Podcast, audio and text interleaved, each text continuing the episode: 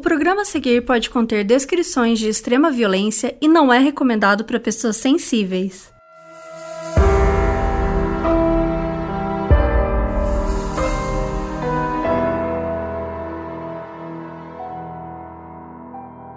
Aqui é a Carol Moreira. E aqui é uma B. E no episódio de hoje a gente vai contar uma história que começou lá em 2003 com um assalto a banco cometido pelo entregador de pizza Brian Wells. Ele estava com uma bomba amarrada no seu pescoço e quando a polícia chegou, ele disse que botaram essa bomba nele e mandaram ele fazer tudo aquilo. Parece uma história simples, né?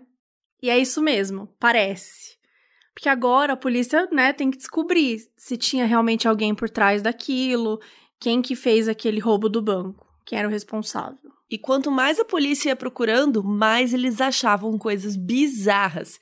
E, na verdade, quem poderia estar por trás de tudo isso era uma mulher. E essa história foi contada na minissérie Gênio Diabólico da Netflix, lançada em 2018. São quatro episódios com cerca de 50 minutos cada um. Quem colocou a bomba no Brian? Ele realmente não fazia parte do assalto? Quem é essa mulher? Vocês vão descobrir as respostas para essas perguntas até o fim desse episódio.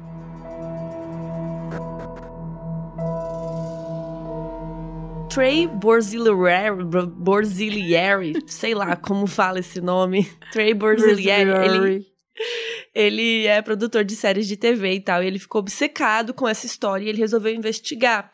Ele fez uma pesquisa de mais de 10 anos, conversando com testemunhas, informantes, cúmplices. Então, assim, e ele foi essencial para descobrir várias coisas desse caso e desenrolar mais essa história. O Brian Wells, que é o entregador de pizza que a gente falou, ele nasceu em outubro de 1956 e ele morava em Erie, no estado da Pensilvânia. Quem o conhecia falava que ele era um sujeito amigável, sossegado, um pouco ingênuo e assim quase infantil. E um dos passatempos favoritos do Brian era uma espécie de caça aos tesouros que tinha no jornal, ele ficava muito animado, ele ia atrás das pistas. O jornal meio que colocava umas pistas assim pela cidade e ele ficava indo assim atrás dessas pistas para descobrir e tal das chaves. E ele sempre se decepcionava quando não conseguia encontrar. E aí, em 2003, o Brian já estava com 46 anos. E ele virou um cara, assim, careca, de óculos. Sabe quando vai ficando careca em cima, assim, e sobram uns cabelinhos grisalhos por baixo? Então, ele era esse cara, um cara branco e tal. Então, vocês conseguem ir imaginando.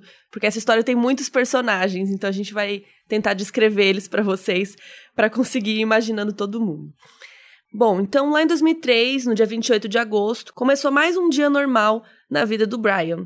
Ele levantou, tomou café da manhã, leu o jornal e foi trabalhar. E, como a Mabê falou, ele trabalhava na pizzaria Mama Mias, como entregador de pizza. E naquela tarde, por volta de uma e meia da tarde, a pizzaria recebeu um pedido. E a ligação, assim, tava meio cortada, tava meio ruim. Então, o dono da pizzaria, ele pediu pro Brian atender.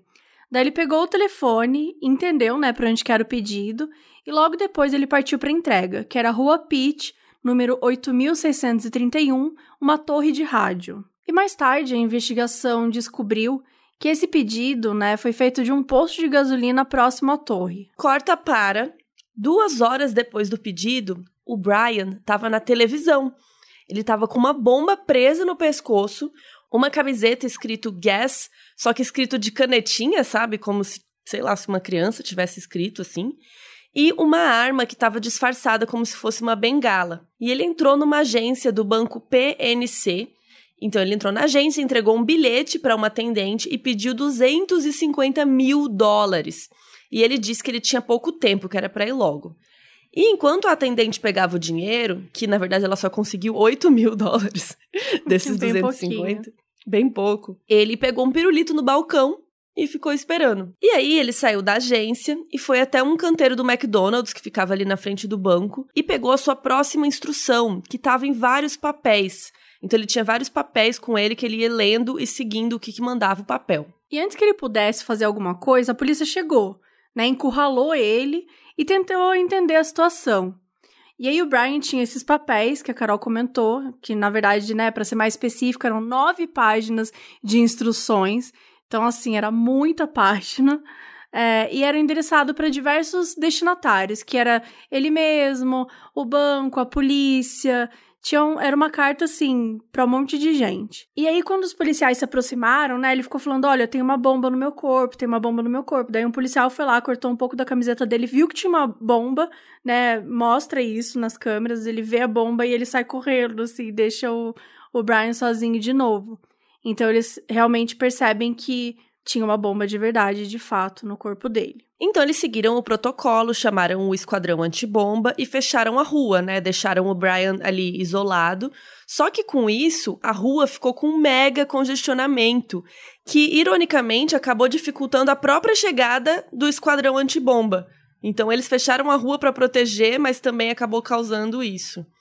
E o Brian, até então, ele estava até meio tranquilo assim. Só que a bomba começou a apitar e ele começou a ficar desesperado e tava gritando, tipo, pra polícia por que eles não faziam nada. E aí, quando a polícia perguntou quem que tinha obrigado ele a fazer tudo aquilo, ele disse que foram uns caras negros, foram uns negros. E foi uma informação, assim, dita de forma tão estranha que a polícia não, não acreditou, assim, sabe? Eles não levaram muita fé.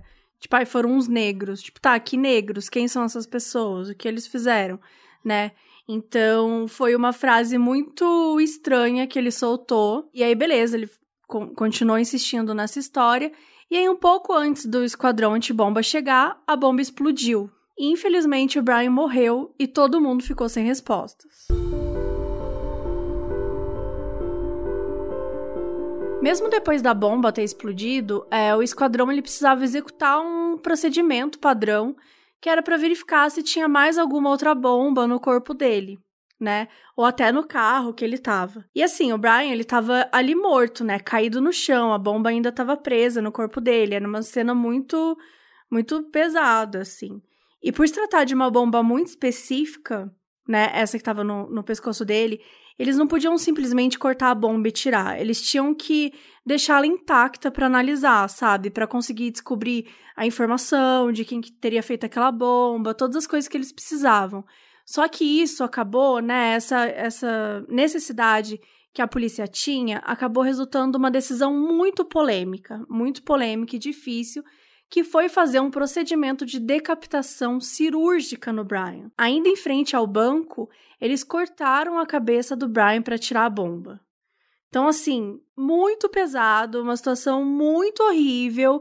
E imagina, né? O... Esse procedimento foi super criticado pela família, que nem conseguiu fazer um velório de caixão aberto, né? Foi, foi toda uma situação super, super triste mesmo. E aí a bomba foi desmontada, foi analisada, quase todas as peças foram recuperadas, mas ainda assim eles não sabiam dizer de onde tinham vindo as peças ou as ferramentas para fazê-la.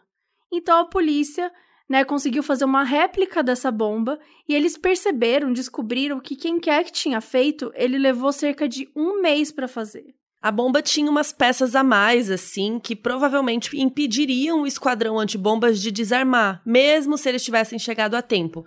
Eram como se fossem umas coisas a mais para ser distrações, sabe? Para quando a pessoa que fosse ali tentar desarmar ficasse, tipo, mas que porra é essa? Isso aqui liga na onde, sabe? Para a pessoa ficar mais confusa. E aí, ao mesmo tempo, tinham todas aquelas instruções que estavam com o Brian, todo aqueles papelada lá, um monte de coisas que ele deveria seguir e fazer. Então a polícia fez a rota que as instruções determinavam, porque as instruções eram muito claras, assim, faça isso tal hora, vai a tal lugar. Então eles pegaram e fizeram tudo nas mesmas condições de temperatura, na mesma hora do dia e tal. E na papelada dizia que ele tinha que cumprir essas coisas e no final ele deveria pegar tipo um, uma chave para ele poder desativar a bomba. E a polícia, refazendo a rota e tudo mais, chegou à conclusão que o Brian nunca teria conseguido chegar a tempo no lugar onde teoricamente estaria essa tal chave. Ou seja, ele estava afadado a morrer desde o começo. Então, assim, estando envolvido no roubo ou não, o Brian Wells foi assassinado. Daí a investigação tinha começado assim, bem é, cooperativa, né? Pela natureza esquisita do crime. Só que logo foi se dividindo. Então você tinha a polícia da cidade de Erie, né? Diz que o caso era deles, porque aconteceu lá. A ATF, que é a agência responsável, né, por crimes que envolvam álcool, tabaco, armas de fogo e explosivos, falou: não, o caso é meu, né? Tipo, tem uma bomba. E o FBI, não, o caso é meu, porque é um assalto a banco e, portanto, é de natureza federal. Então, cada polícia queria um pouquinho para ela, né? Queria um pedacinho dessa história. E no final das contas, o crime se tornou do FBI com auxílio da polícia da cidade e da ATF. Ou seja, juntou né, todas as polícias e foram obrigadas a cooperar entre si, porque era a única forma de, de é, sair daquela situação. E uma das primeiras coisas que eles precisavam examinar, assim, além da bomba, eram os bilhetes, né, que estavam com o Brian. Então, assim, aquelas nove páginas de instruções. E através de um exame, eles conseguiram concluir que, assim, não dava para procurar uma ligação pela caligrafia, porque meio que a pessoa escreveu em cima de uma outra página, em cima de uma máquina de escrever, sabe? Foi meio que ele, ele colocou várias camadas que impediram que deixasse o rastro, assim. Como se a pessoa, né, soubesse o que ela estava fazendo é, e qual a melhor maneira de fazer para que a polícia não descobrisse nada. Mas, pelas palavras e o tom dos bilhetes e das instruções, o FBI traçou um perfil. E essa pessoa provavelmente era a mesma pessoa que construiu a bomba. Provavelmente era um especialista em trabalhos com madeira e metal, uma pessoa reservada, controladora, que escondia uma natureza agressiva e uma pessoa que provavelmente era acumuladora, Sabe aquele programa, os Hoarders? Sempre tem no aqueles programas americanos, assim, daquelas pessoas que juntam um monte de tranqueira em casa, vai juntando lixo, uma coisa mais doentia mesmo. A gente brinca aqui que tem pessoas que são acumuladoras, mas, tipo, tudo bem. Só que tem pessoas que são realmente doentes, né? De que vão acumulando um monte de coisa na casa que depois não consegue nem andar, sabe? Esse programa é bem assustador. Então, um traço do perfil dessa pessoa seria ser acumuladora. Meu, eu queria muito perguntar, você já tinha visto essa característica no perfil do FBI? De alguma coisa Cara, que você leu? Eu não me lembro. Eu não, achei bem interessante falarem é... que... Com base eu em que será, né, que eles pensaram que a pessoa seria acumuladora? Eu acho que era pela característica, assim, das coisas que... Tanto a arma, né, que ele transformou a bengala numa, numa arma e tal, e a bomba, que ela tinha vários objetos e era uma coisa meio que bem produzida e precisava de objetos muito específicos e tal. Eu sinto que tem um pouco disso nessa, nessa busca, assim, sabe? Teria que ser uma pessoa que tivesse bastante desses itens, assim, à sua disposição. Mas isso é um achismo, né? Óbvio. Acho que tem também uma discussão sobre acumuladores, sobre toda a psicologia por trás do, dos acumuladores mesmo, né? Porque que eles são acumuladores, são pessoas que têm essa dificuldade de se, de se desapegar das coisas. Então, enfim, é, fiquei me questionando, porque eu realmente nunca tinha visto e achei isso muito diferente. É, então a polícia tinha bastante coisa para montar uma história, né? Tinha o pedido da pizza, a tal torre lá e o posto de gasolina, esse perfil, a bomba e tal, mas nada tinha DNA, nada tinha digitais, eles não tinham umas coisas concretas, né, para conseguir saber mais. Inclusive a polícia conseguiu provar que o carro do Brian teve fez umas marcas no chão do lugar lá da torre onde pediram a pizza. Então, provavelmente ele tinha ido entregar a pizza e daí depois, como que ele foi parar no banco, que eles precisavam descobrir mais, né? E também tinha o fato de que um dos colegas do Brian, que também era entregador de pizza, o Robert Pinetti, ele morreu misteriosamente no dia 31 de agosto, três dias depois do assalto. E aí, no fim, ele tinha tido uma overdose acidental. Daí, beleza, a investigação continua, tal, eles não têm muitas informações, e aí, do absoluto nada, a polícia recebe uma ligação sobre um corpo. Que corpo é esse? Um outro corpo que a polícia nem estava procurando.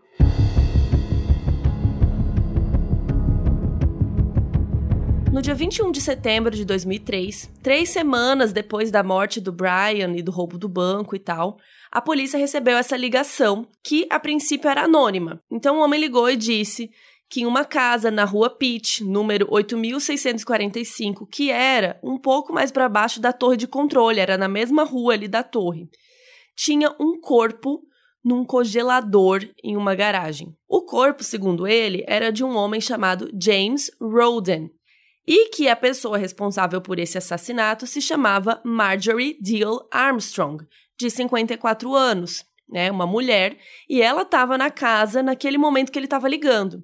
E o James Roden, que era o corpo no freezer, era ex-namorado dela. Então ele se identificou, né? Finalmente a polícia conseguiu convencer ele a falar mais informações e tal. E Ele disse que o nome dele era Bill Rothstein. E ele tinha 59 anos na época. A polícia convenceu ele até a delegacia, né? E aí ele começou a contar tudo, assim. E enquanto ele contava, ele ainda fez uma brincadeirinha que o James era ex-namorado, porque agora ele estava morto. Tá, mas quem era essa mulher? A Marjorie Deal nasceu em 26 de fevereiro. Será que ela é aquariana? De 1949. Isso diria muito sobre ela. Se ela fosse aquariana. É que eu não sei até que dia vai aquário, mas talvez seja. E aí, ela era considerada super bonita, extremamente inteligente e magnética. Ela estudou sociologia e trabalho social na faculdade. Ela até fez um mestrado sobre educação. Ela era muito cabulosa, muito estudiosa. Só que aos 23 anos, ela teve que procurar terapia porque ela estava com dificuldades de sentir alguns sentimentos que para as outras pessoas eram comuns. E aí ela foi vista por pelo menos 38 profissionais e ela foi diagnosticada com muitas coisas, tipo transtorno bipolar, tendências maníacas, narcisismo, transtorno de personalidade, várias coisas. Os médicos, eles achavam que ela acreditava que o mundo girava ao seu redor, né? Muitos deles falavam isso, que, que ela passava essa impressão. E ela não trabalhava, ela não conseguia durar um emprego nenhum, assim, muito por conta das suas condições. E os pais dela bancavam ela, né? Porque eles tinham dinheiro e tal. Só pararam quando ela começou a ter problemas com a polícia. Porque em 1984, aos 35 anos, ela foi presa por atirar em seu namorado Robert Thomas.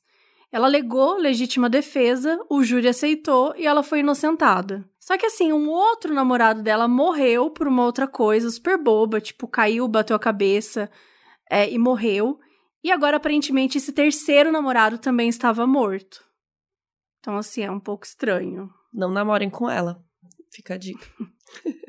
Mas, ó, esse não é o plot twist, não é só isso. A reviravolta é que a Marjorie também foi noiva do Bill, que tava lá ligando e denunciando ela pra polícia. Eles se conheceram na década de 60, numa festa, quando ela tinha uns 21 anos, e começaram a namorar. O Bill, ele era de uma família rica, ele sofreu muito bullying na escola porque ele era judeu, e ele também era extremamente inteligente, que nem a Marjorie, mas os amigos dele falavam que ele nunca terminava um projeto, que ele ficava sempre começando um negócio, pulava para outro, começava, pulava para outro. E pouco tempo depois de conhecer a Marjorie, ele pediu ela em casamento, mas depois eles acabaram terminando o noivado e tal, e ficaram indo, voltando no relacionamento, aquela coisa. Daí o Bill contou que eles sempre mantiveram contato ao longo desses anos e que recentemente a Marjorie tinha pedido ajuda para ele.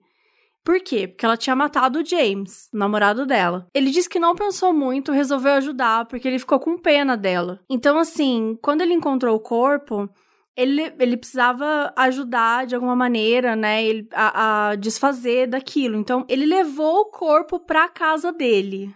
Sim. Queria ajudar mesmo, né? Queria ajudar muito. Tava empenhadíssimo em ajudar. Então ele levou. Mabê, desculpa, corpo... eu não vou levar corpo nenhum pra minha casa se você pedir, tá? não que você vai pedir. Não, não vou pedir nem um pouco. Já me perdi, pera. E ele levou o corpo para a própria casa, né? Ele colocou num congelador, colocou no freezer e aí ele levou.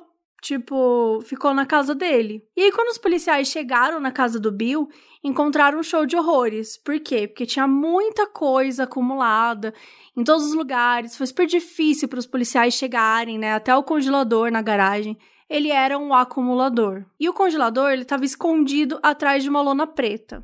E aí quando eles encontraram, encontraram lá e viram que ele estava falando a verdade, que tinha um corpo lá dentro. E era o corpo do James. Ele estava tão congelado que levou quatro dias para descongelar, para a polícia poder fazer os exames. E aí foi constatado que ele morreu com um tiro de espingarda três semanas antes do roubo do banco. E foi comprovado isso, que ele foi assassinado na casa da Marjorie e depois levado ao congelador na garagem do Bill. Enquanto a busca e apreensão do congelador estava rolando lá, a Marjorie estava de fato dentro da casa dela, que nem o Bill tinha falado por telefone. E aí, com esse depoimento, né, a polícia foi lá dar ordem de prisão para Marjorie. E aí, os policiais, depois que pegaram ela e tal, eles falaram que dentro da viatura foi super difícil porque ela estava muito fedida. O cheiro estava muito forte, parecia que ela não tomava banho fazia muito tempo. E aí ela cooperou com a polícia, assim, meio daquele jeito, assim, mas ela ficava falando sozinha que ia processar todo mundo. Inclusive, no documentário, ela vive falando isso. Eu vou processar você, eu vou processar todo mundo. Ela fala ela bastante. Ela é viciada em processar. Processar. E aí, quando questionados, o Bill e a Marjorie, eles contavam a mesma história, só que um culpava o outro. Então, assim, por exemplo, a Marjorie, ela. Ah, a ideia de matar o James tinha sido do Bill. Tanto que naquele dia ele planejou que ia comprar um moedor de carne para poder se desfazer do corpo. E o Bill dizia que ele estava de fato fazendo uma listinha, né, um plano de, de lista de compras assim, mas que era para atrasar a Marjorie, enquanto ele pensava em como denunciá-la. No fim das contas, o Bill cooperou tanto com a polícia que ele acabou respondendo pelo crime em liberdade. E ele, inclusive, assim, levou os policiais numa espécie de, sei lá, tour pelos locais do crime, assim. Tipo, ele fez uma reconstituição de como que tudo aconteceu, né, começando na casa da Marjorie, ele contou, ai, tinha sangue aqui, eu limpei com isso, tinha sangue ali, eu arrastei isso. Ele contava tudo, ele ficava assim, vocês querem saber mais alguma coisa? Eu preciso falar mais alguma informação, tal, assim, super, super é, solícito, assim, sabe? E terminando na casa dele lá na rua Pitt. E logo depois de denunciar a Marjorie, o Bill alegou que tentou suicídio. E ele tinha escrito um bilhete para que as pessoas encontrassem, e esse bilhete era dirigido à polícia. E o primeiro item era, abre aspas, isso não tem nada a ver com o caso Wells, fecha aspas.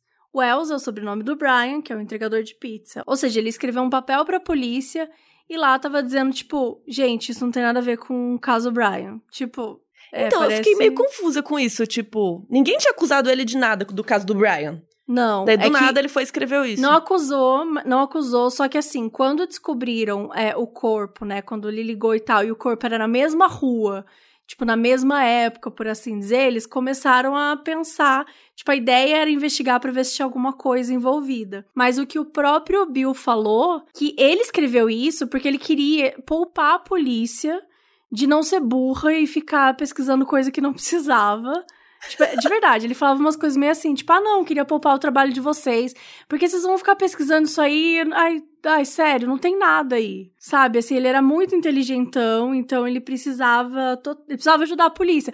Como se a polícia fosse ler um bilhete e falar assim: não, isso é muito prova, gente. Vamos parar agora a investigação e não vamos fazer nenhum tipo de, de ligação porque tem. Porque o Bill escreveu aqui. Se Bill escreveu, com certeza é verdade. Não, e assim, ninguém tava pensando nisso até agora. Aí quando ele escreve isso, todo mundo fica. Hum, como assim? Não tem nada a ver. Mas assim, tudo que o FBI tinha até agora eram várias coisas circunstanciais. Ou seja, não era nenhuma evidência, uma prova, pá, um negócio assim, sério, bom. Então eram meio que coisas, assim, essas provas, assim, que ligavam o Bill à torre de rádio, o bilhete de suicídio super esquisito. Então eles falaram assim: ah, vamos ficar de olho, mas vamos focar no crime que a gente realmente pode levar a julgamento, que é o assassinato do James Roden, o cara do congelador lá que estava na casa do Bill. Então a polícia conseguiu um mandado para revistar a casa da Marjorie. E assim, estava cheia de todo tipo de entulho, também acumuladora, resto de comida, tinha cocô, a casa era tão esquisita, tão tóxica, que os oficiais tiveram que entrar lá com aquelas roupas todas protetoras, sabe? E depois, quando acabaram tudo, eles colocaram até uma placa na casa que estava escrito inseguro para ocupação humana. E tinha até, gente, corpo de gato morto na casa. Tipo, o gato morreu lá, ela nem viu, ela nem jogou, sei lá, não enterrou, jogou fora. Ficou lá um monte de corpo, uma coisa bem pesada. E aí, em janeiro de 2004, aconteceu uma audiência preliminar para o caso James Roden. O Bill testemunha que a Marjorie matou James por dinheiro. E o juiz ordena que ela seja levada ao julgamento. E o Bill, ele teve a sentença super diminuída, né? Por causa de toda a cooperação, como a gente falou. Então ele só pegaria uns 5 anos de prisão por coisas pequenas, tipo ter manipulado o cadáver, né? Tirado do lugar do crime. Essas coisas. super pequeno, né? Bacana. e aí, ao sair da audiência, a Marjorie ela declarou à imprensa que o Bill deveria responder pelo assassinato do Brian Wells, o cara da bomba, do outro caso. Do nada. E aí, do nada, ela, tipo, não, peguem o Bill porque é o Bill que matou o Brian Wells. E assim, ninguém ligou. É um pouco entendível ninguém ligar, porque ela realmente ficava gritando um monte de coisa estranha, sabe? Assim, por conta dos problemas dela, você vê que tem vários momentos que ela tá dando entrevista que ela se altera muito. Tipo, ela não tem a menor necessidade que outra pessoa fale. Ela pode preencher todo o espaço do tempo falando sozinha, e ela se responde, ela interage, ela fala.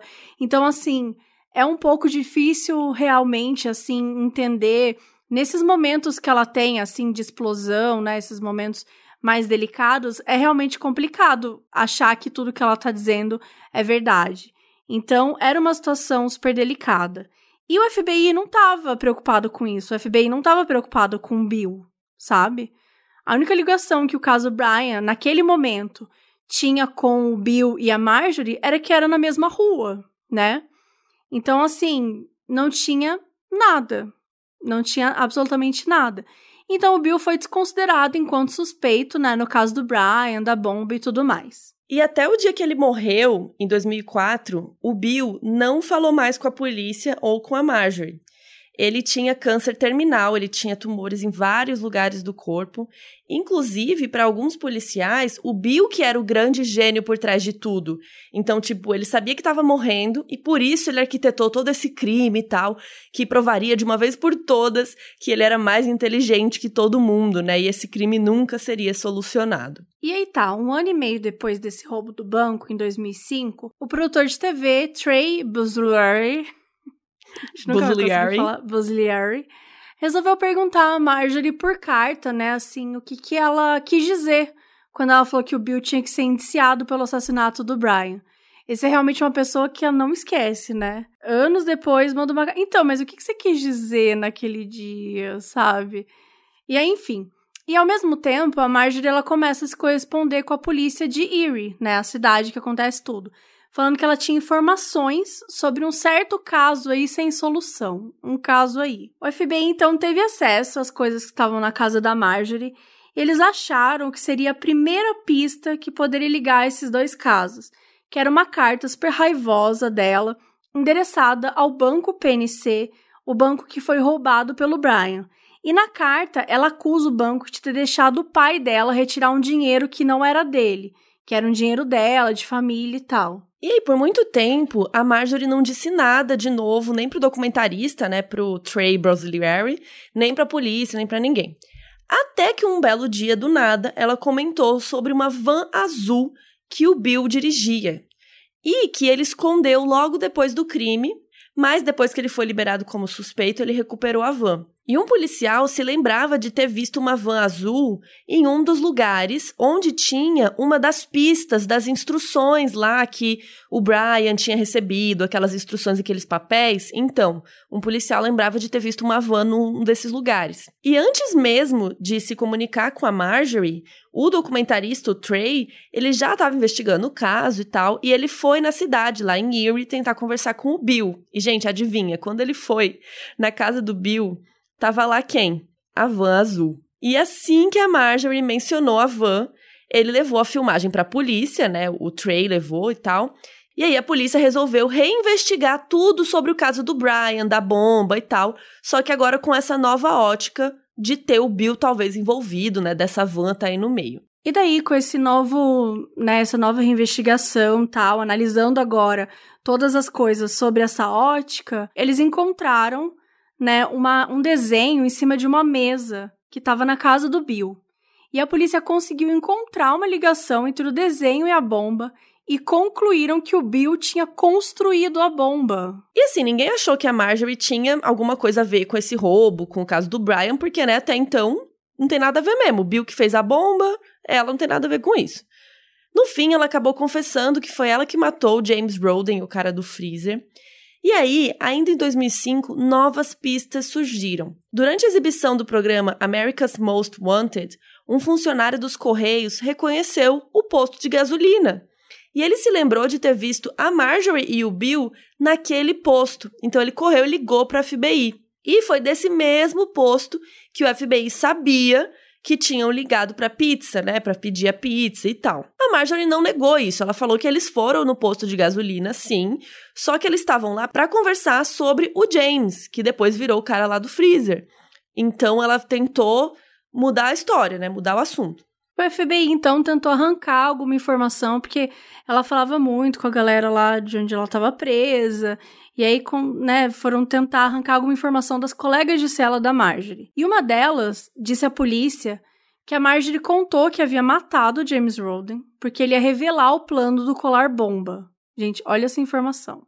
E ainda em 2003, a detenta Kelly McKella anotou num caderninho páginas e páginas de coisas que a Marjorie contava para ela e entregou à polícia de Erie, que guardou. As anotações contavam desde coisas sobre o assassinato do James e o roubo do banco. Só que a polícia guardou essas anotações numa gaveta e isso só chegou ao FBI em 2005. Pelo amor de Deus, sabe? Tava tudo lá, anotadinho, no papelzinho. A mulher lá, gente, uma grande fofoqueira, né? Escreveu tudo é, que a mulher conta. Não, é ótimo. Realmente tem vários casos, inclusive, que a gente fala. Charles Manson, por exemplo. Ele foi descoberto por causa disso, da fofoca na prisão, né? Então, acho que tem muitos desses casos que são importantes mesmo, essa conversa. É um erro comum, né? Porque a galera acha que tá presa, não pode piorar a situação deles, né? Mas na verdade pode piorar bastante ainda, se eles confessam outros crimes, né? Mas enfim, basicamente, nesse caderninho ela contava que tinha sim a ver com o negócio da bomba e do Brian, né? E nas anotações dizia que a Marjorie falou que o Bill tinha realmente construído a bomba e um colega do Bill que morava com ele na época, que chamava Floyd Stockton, estava envolvido também. O Floyd tinha passagem na polícia por estuprar uma adolescente com deficiência. Nossa, pesadíssimo. E no meio dessas coisas, a Marjorie também revelou que o próprio Brian estava envolvido, o que era chocante, né? Porque até então ele estava sendo tratado pela imprensa como uma vítima, né? né? Colocaram um negócio no pescoço dele e tal. E lá, ela dizia que não, que eles até mediram o pescoço dele para fazer a coisa sob medida lá, o negócio da bomba e tal. E isso foi uma grande reviravolta do caso. E aí surgiu é, na história, porque quando eles estavam entrevistando algumas pessoas e tal, para tentar entender um pouco mais sobre a Marjorie, apareceu o Ken Barnes, né, de 49 anos na época. Ele era um amigo do casal, né, da Marjorie e do James, ele foi interrogado e descobriram que o Ken e o Brian, o entregador de pizza, eles tinham uma conhecida em comum, que era uma garota de programa chamada Jessica Hupsik. E ela não foi de muita ajuda, não, mas era uma, alguma ligação entre os dois, né? As coisas estavam começando a se desenhar é, até então. E a polícia continuou pressionando o Ken até que ele disse que a Marjorie pediu para ele fazer o roubo e matar o pai dela. Então, assim, lembra da carta que ela escreveu bravíssima pro banco? Então, isso tinha alguma conexão ali, né? Ela tava pedindo pro Ken roubar o banco e tudo mais. E a relação do Ken com a Marjorie era bem estranha, sabe? Tipo, uma vez ele pediu pra uma galera invadir a casa dela e roubar ela. Tipo assim, não era uma amizade muito saudável. Era uma coisa bem, bem estranha. E daí, quando perguntaram isso pra Marjorie, né, se era verdade que ela tinha pedido pro Ken matar o pai dela, gente, ela começa a gritar e tal. E ela fala que o Ken é um imbecil, que eles são idiotas de acreditar nele. E assim, ela dá um ótimo argumento. Ela fala assim: Eu matei dois namorados meus. Daí ela vira e fala assim: Por legítima defesa. Por que, que eu vou pagar alguém para matar meu pai se eu podia fazer isso de graça? Então ela, tipo, dá uma chilicada, assim, sabe? Mas eu achei e ela um tem um bom argumento. argumento. Exato. Não, não fazia sentido realmente ela pedir aquilo. Pelo menos assim. Gastar dinheiro. Racionalmente, né? Gastar dinheiro para isso. É, mas sei lá. E ela sempre falava isso, assim. Isso era um grande argumento dela. Eu tenho dinheiro. Eu tenho quatro diplomas eu sou muito inteligente, sabe? Tipo, ela tava sempre berrando, assim, que eu vou processar todo mundo. O Bill é um idiota, vocês são idiotas, vocês estão acreditando na pessoa errada, eu vou processar todo mundo. Ela, ela sempre trazia vários desses argumentos, mas a real é que não era bem assim, ela não era super. Ela, tipo, não tinha uma grana, sabe? Como ela falava e tal. O pai dela realmente tinha, só que ele tirou ela da herança. Porque ele diz, isso aparece até no documentário, que ela já tinha ameaçado matar ele. Na verdade, me perguntaram meio assim: ah, é verdade que ela já ameaçou te matar? E ele, ah, é. Sabe? Tipo, é, é como se fosse uma coisa assim, absolutamente normal. E ele falou: é, por isso que eu tirei o nome dela da herança, porque ela pode fazer o que ela quiser que não, não vai ganhar nada, não. E aí, o que, que ele fez? Ele tinha juntado. É muito bom que no documentário fala que ele tinha juntado um dinheiro, e aí, de repente, é o quê? É um milhão de dólares. Imagina você juntar algum dinheiro e ser um milhão de dólares. E que ele começou a dar pros vizinhos. Tipo, ele começou a distribuir pra uma galera, assim. Então, ele só não queria que ela ficasse com o dinheiro. E depois, a Marjorie revelou pro FBI que o Bill tinha pedido para ela dois cronômetros de cozinha para ele poder fazer a bomba. E disse que agora ela sabia que estava tudo acabado para ela. Só que o, o, grande lance foi que a polícia não tinha divulgado os itens todos da bomba e realmente na bomba tinham dois cronômetros ali dentro. Então, nesse momento, ela provava que sim, ela estava envolvida nos planos que acabaram matando o Brian. Isso foi suficiente para destravar o caso. E daí, em dezembro de 2005, o Ken, né, o cara que tinha dito que a Marjorie pediu para assaltar o banco e matar o seu pai e tal, ele confessou saber de todo o plano. Então, finalmente, alguém poderia dizer o que realmente aconteceu na torre.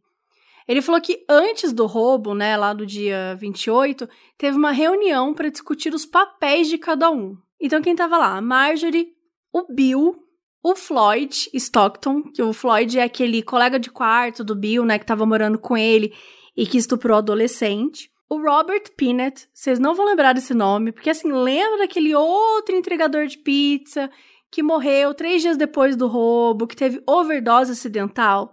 Então, ele, ele que não tinha nada a ver com o crime, tava aí nessa reuniãozinha. E quem mais? Brian Wells, o entregador de pizza. O James Roden, que era o namorado da Marjorie, ele ia dirigir o carro de fuga e ficar de tocar esperando e tal. Mas aí chegou no dia e a Marjorie foi na casa do Ken e disse que o James estava doente. E assim, ele estava mesmo muito doente, porque na verdade ele estava morto. E talvez já estava até no freezer do Bill já essa altura. Então realmente não ia ter como ele dirigir o carro, não é mesmo? Enfim, a Marjorie então foi com o Bill até o posto de gasolina, onde eles fizeram a ligação para a pizzaria, onde o Bill ligou, né, e tal. E o Brian foi até a torre entregar a pizza, que era o local que eles tinham pedido para entregar a pizza. E aí o Brian ficou lá esperando para receber a grana, né, para ser pago. Aí o Floyd Stockton, que é o colega de quarto do Bill, que estuprou uma moça, do nada ele apareceu e colocou a bomba no Brian. Aí diz o Ken, né, que ele ficou super apavorado e tal.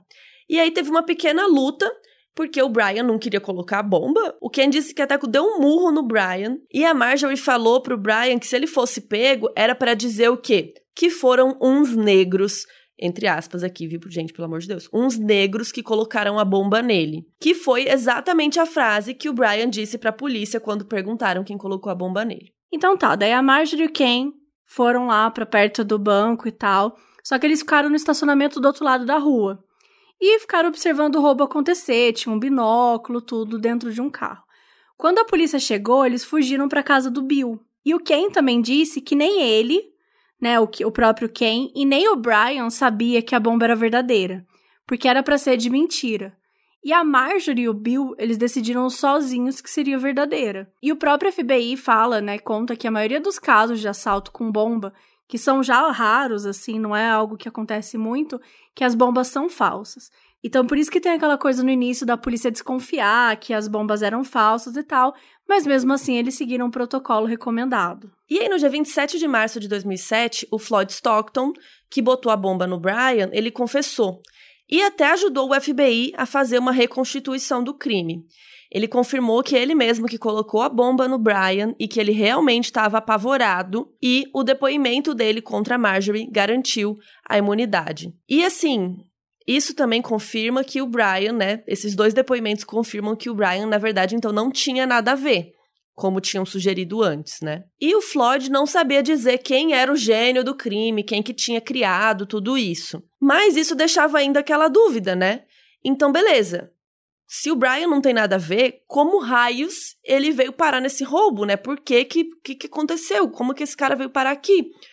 E para investigação, o Brian passou a ser um cúmplice não declarado. Porém, por ele ser cúmplice, todo esse povo aí não seria condenado pelo assassinato dele, só pelo roubo. Antes de qualquer coisa, a Marjorie precisava ser declarada se ela era mentalmente apta a continuar seguindo daquele jeito, tal, se ela tinha que ter algum outro tipo de julgamento e tal. E aí foram conversar com o advogado dela, do, daquele caso de 84, quando ela matou o primeiro namorado a tiros, segundo ela, por legítima defesa, e aí o júri acatou e ela foi liberada e tal. E esse mesmo advogado disse que ele levou ela umas quatro vezes para alguns especialistas, assim, e todos declararam que ela era inapta. Só que quando ia para o sistema de saúde, eles declaravam ela apta. E segundo ele também, ela deveria ter sido detida lá em 84 por questões de saúde mental. Que aquilo tudo era um erro e que a história do James Roden ter sido assassinado e até o Brian Wells ter assassinado, tudo isso poderia ter sido impedido se eles tivessem levado mais a sério as questões de saúde mental dela, que ela era um risco à sociedade e ela nunca poderia ter sido solta. E aí, novamente, em 2007, ela foi declarada apta. Então, dia 15 de outubro de 2010, começou o julgamento da Marjorie e ela estava super confiante. O Stockton, o cara que diz ter colocado a bomba no Brian e tal, ele não podia ser testemunha, porque ele teve que fazer uma cirurgia de emergência. E aí o Bill, o Brian e o James já tinham morrido. Então não tinha tanta gente ali para depor contra ela e tal, então ela tinha boas chances até.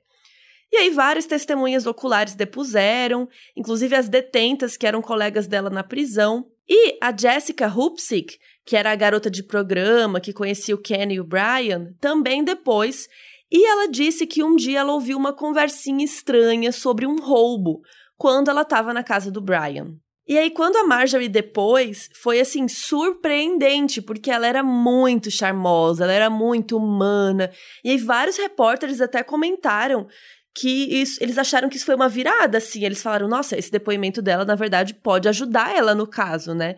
Que todo mundo tava achando que com certeza ela ia se ferrar, mas na verdade esse depoimento ajudou bastante ela. E aí, depois de 10 dias, né, as deliberações começam, tal, a Marjorie foi declarada culpada de conspiração para cometer roubo a banco, resultando em morte, e uso de dispositivo destrutivo em prol de um crime de violência. Então, quando a sentença saiu, o juiz se dirigiu ao tribunal falando que a Marjorie sofria há muito tempo de doenças mentais, mas que haviam pessoas com aquelas condições que não encomendavam o assassinato do pai nem amarravam uma bomba no pescoço de alguém. Achei uh, forte, né, o que ele falou.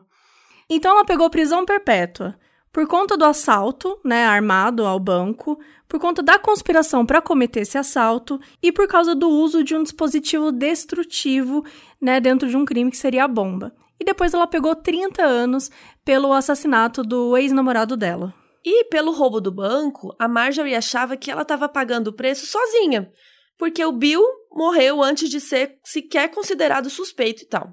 O Stockton teve imunidade porque ele confessou, porque ele falou um monte de coisa, e ele saiu depois de cumprir a pena pela qual ele estava preso. E o Ken gostava de ficar preso, porque ele era super drogado e tal, e na prisão as pessoas cuidavam dele, ele parou de usar drogas e tal. E aí tem a culpabilidade do Brian, que sempre ficou com essa dúvida, né?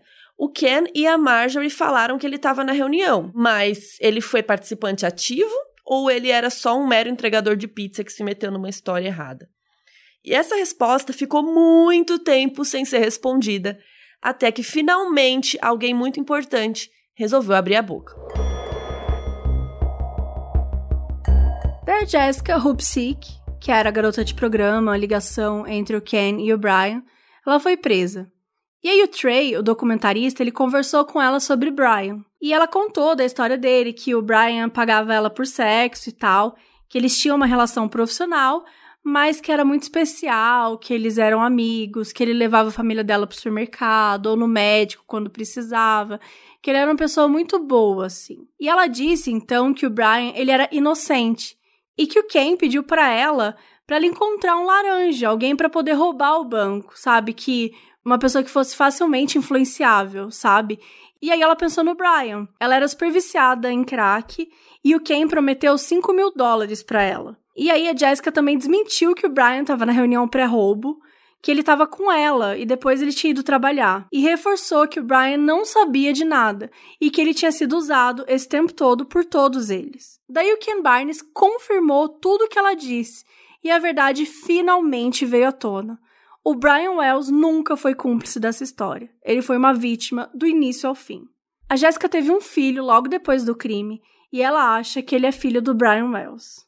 Em 2017, a Marjorie morreu de câncer de mama, aos 68 anos, na prisão, e até o dia da sua morte ela continuou negando a sua participação e nunca falou quem foi o responsável, né? Quem teve a ideia, quem escreveu os bilhetes e quem construiu a bomba. E ninguém nunca foi acusado pelo assassinato público do Brian Wells. Eu queria muito falar sobre. Ah, o tanto que eu fico mal com essa história do Brian ter sido usado dessa forma e por alguém que ele provavelmente amava, sabe? Não, essa história da Jéssica, a Jéssica, a com Jéssica. muita raiva da Jéssica, Caraca. cara. Por isso que ela não queria revelar, né? Porque ela se sentia muito culpada. É, Porque ela que colocou ele no meio dessa situação e ele acabou morrendo por culpa dela, assim. Não foi culpa dela, mas, né? Ela é, que começou a dela, colocar no ele. fim. É, indiretamente foi. E, e é muito doido porque ela parece ser a única pessoa dessa história toda que realmente se arrepende disso, né? Porque você tem é, o Ken, você tem o Bill, você tem a Marjorie, você tem pessoas que são incrivelmente. pessoas que estavam lá à toa, entre aspas, né? Tipo o cara que, que era o amigo do, do Bill, tava morando com ele, ele ajudou ali algumas coisinhas, mas ele não, não teve uma grande participação. Agora o Bill construiu uma bomba, ele construiu todo um processo de você é, ir ficar pesquisando, né? Que, que tem essa coisa também, putz, será que eles usaram é, essa história do caça aos tesouros porque ele gostava de caça aos tesouros? Porque, porque assim, a to- toda a história é muito mórbida, né? Você coloca um, um colar bomba no, no pescoço de uma pessoa, e aí você obriga ela a soltar um banco, e aí ela. Seguir a- instruções, Seguir né? instruções. E, e, enfim, eu acho muito triste. Eu fico muito. Nossa, muito triste quando eu penso nessa história. E você já parou pra pensar que tudo isso aconteceu porque o Bill ligou por causa do corpo no freezer? Exato. Porque, assim, se o Bill não tivesse ligado, eles teriam ficado de boa. Exato. Ninguém ia ter descoberto. E no fim, o Bill ficou de boa, né? O Bill que mais de boa, assim, porque ele foi lá, jogou tudo pra, pra cima da Marjorie. Ele não foi acusado de nada, porque ele tava ali assumindo as coisas que ele fez. Não, não encontraram ligação dele com o caso, ele morreu e assim, nada acontece. Ele foi da. Por isso que eu acredito que o gênio, pra mim, os gênios diabólicos são os dois, tanto a Marjorie quanto o Bill. Você vê que assim, o Bill, ele tem uma fixação e um fascínio pela Marjorie que é muito assustador, né? Como você consegue. Muitos homens tinham assim por ela, né? Muito. Muitos homens ficavam obcecados. É, mas assim, ele, ela matou todos os ex-namorados. Por que ela não matou ele, né? É muito. Então, será que foi por isso que ele ligou? Porque ele tava com medo de ser o próximo? Porque ela matou o James, né? Eu, eu acho E que pediu não. ajuda dele. Eu acho que ele já era. Eu não sei. Eu acho que sim, ele deveria ter um pouco de medo dela, mas eu também acho que, de certa forma, eles tinham muitas coisas em comum. Sabe? Eles conseguiram se encontrar. Porque são duas pessoas horríveis, né? São duas pessoas que não medem esforços pra ser extremamente cruel. E então eu senti que foi muito mais um encontro mesmo, né? Meu, como que você pensa que assim, duas pessoas acumuladoras, duas pessoas Total. assassinas, duas pessoas sádicas, duas pessoas com problemas mentais, como acontece esse, esse encontro e, e, e pode ser tão explosivo, pode ser tão mortal, né? Como é que surgiu isso? Mas eu fico Pra mim, assim, fica muito forte isso, assim. E você vê que a Marjorie, ela não tem nenhum tipo de remorso, né? Como o Bill não tinha. Então, Eu- né? E uma coisa que eu tava ouvindo um podcast do do Trey, lá o nome do, do documentarista e da diretora e tal, e eles contam que o Bill até na hora da morte dele, ele devolveu um dinheiro pra Marjorie, porque quando ela levou, pediu ajuda com o corpo do James, né, pra pôr no freezer lá e tal, ela deu um dinheiro pro Bill, meio que Uhum. como um pagamento, sei lá, pra ele ajudar ela, então toma esse dinheiro aqui. E aí, quando ele tava morrendo, ele conseguiu dar um jeito. Ele falou que, na verdade, ela não deu o dinheiro pra ele, ela, tipo, só entregou na mão dele. Então, na verdade, o dinheiro ainda era dela. E assim, o dinheiro voltou pra ela. Tipo assim, ele era tão louco apaixonado por essa mulher que Sim. ela tava lá presa, ele devolveu o dinheiro. É uma situação muito estranha, né? É. Eles são muito estranhos. Exato, e ao mesmo tempo é isso que você falou. Se ele não tivesse ligado, talvez nunca teriam Talvez tava lá o corpo no freezer até hoje e ninguém teria sabido de mais nada dessa história da morte do Brian, né? Que, como você falou, é muito cruel, cara, porque. E é, e é uma coisa que eu tava pensando aqui também agora. Não é bizarro que, tipo, rolou esse negócio do Brian e da pizza, e da bomba, muito próximo do dia que ela matou o, o namorado, o ex, sei lá, virou ex depois, né? Mas o namorado. Tipo, ela matou o namorado e na mesma semana ela tava resolvendo uma coisa de uma bomba, tipo, muito job. É, eu sabe? fiquei meio assim, tipo, como é que o Bill conseguiu. Que ele falou assim, ai, foi difícil organizar. É óbvio que foi difícil organizar isso. Ó, um monte de coisa que você tava fazendo. Porque pra criar aquela quantidade de instruções, pra criar aquela bomba que ele devia estar fazendo, ele deve ter falado assim, puta merda, né, Marjorie? Você não podia ter matado o cara depois, assim. Porque ele super falava o quanto tinha sido problemático para ele e tal. Então, é, era muita coisa acontecendo ao mesmo tempo, com certeza, muita coisa que, que ia surgindo tal. E, cara, e para mim é isso, sabe? É o caráter sádico da coisa, porque colocar o colar no cara e o cara saber o tempo todo que ele tá com uma bomba, entendeu? Por mais que falassem que ele era uma pessoa calma, provavelmente ele também tava tentando forçar uma calma, porque, mano, você tá com uma bomba, entendeu? Você não pode sair andando que nem um doido.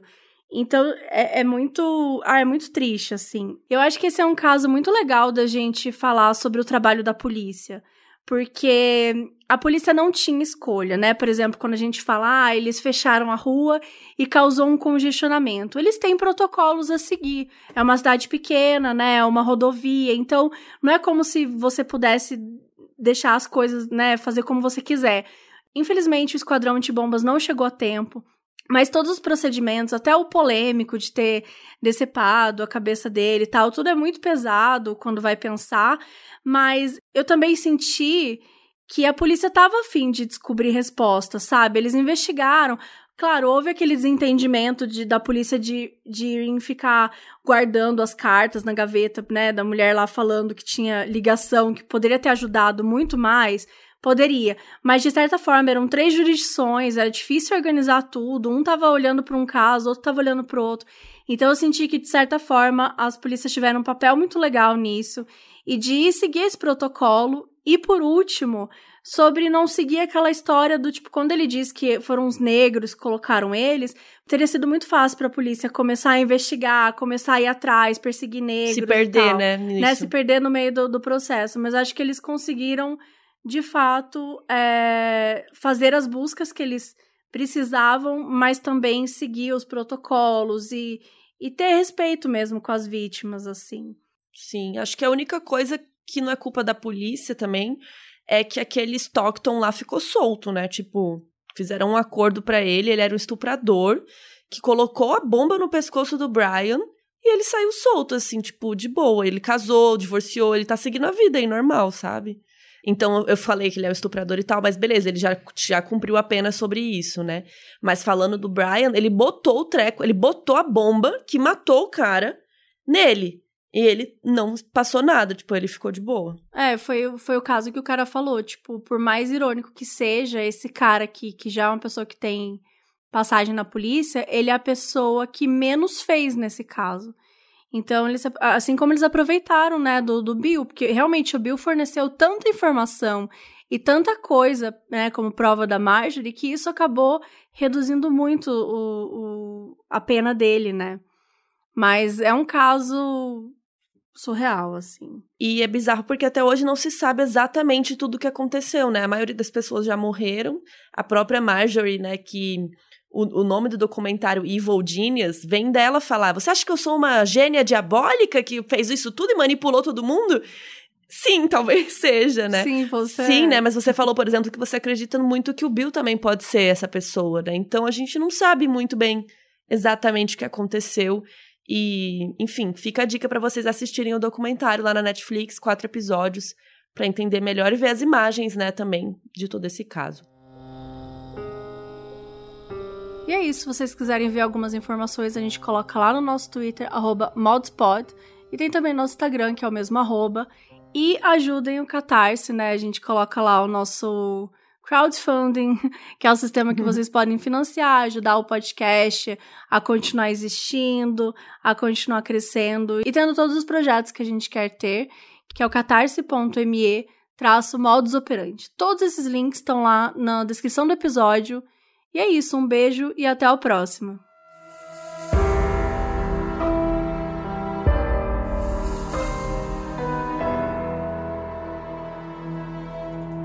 Esse episódio foi escrito por Dude Saldanha e Mabê Bonafé e apresentado por Mabê Bonafé e Carol Moreira.